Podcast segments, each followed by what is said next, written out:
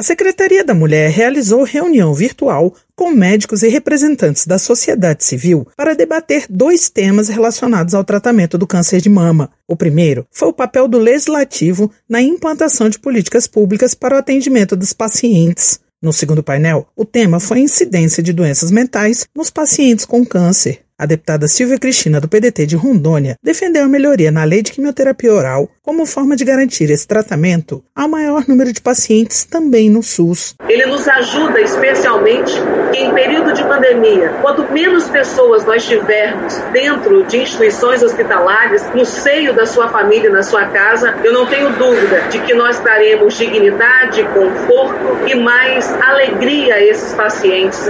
A representante da Sociedade Brasileira de Mastologia, Michela Fault, lembrou que 70% das mulheres com câncer de mama são atendidas pelo SUS e enquanto houver diferença no tratamento recebido por elas em comparação àquelas atendidas em hospitais particulares, há um trabalho a ser feito. A gente sabe que quando a doença é diagnosticada em estágio muito avançado, muitas vezes quando a gente não tem aqueles medicamentos já comprados ou disponibilizados pelo SUS, os pacientes acabam recorrendo por meio de judicializações e isso acaba custando muito mais caro para o poder público. Então a gente avançar nesse sentido também de incluir novas, novos medicamentos, não só na rede privada, mas também na rede SUS, acaba gerando uma economia. O pesquisador da Universidade de São Paulo, Joel Renault Júnior, informou que metade dos pacientes com câncer de mama sofrem de algum tipo de transtorno psicológico, sendo os mais comuns a depressão e a ansiedade, que acabam atrapalhando o tratamento. Para Joel Renault, tanto o câncer quanto os transtornos mentais precisam deixar de ser estigmatizados e devem ser tratados de maneira correta. Como que você vai exigir que essa pessoa tenha um segmento correto, que ela faça todos os exames,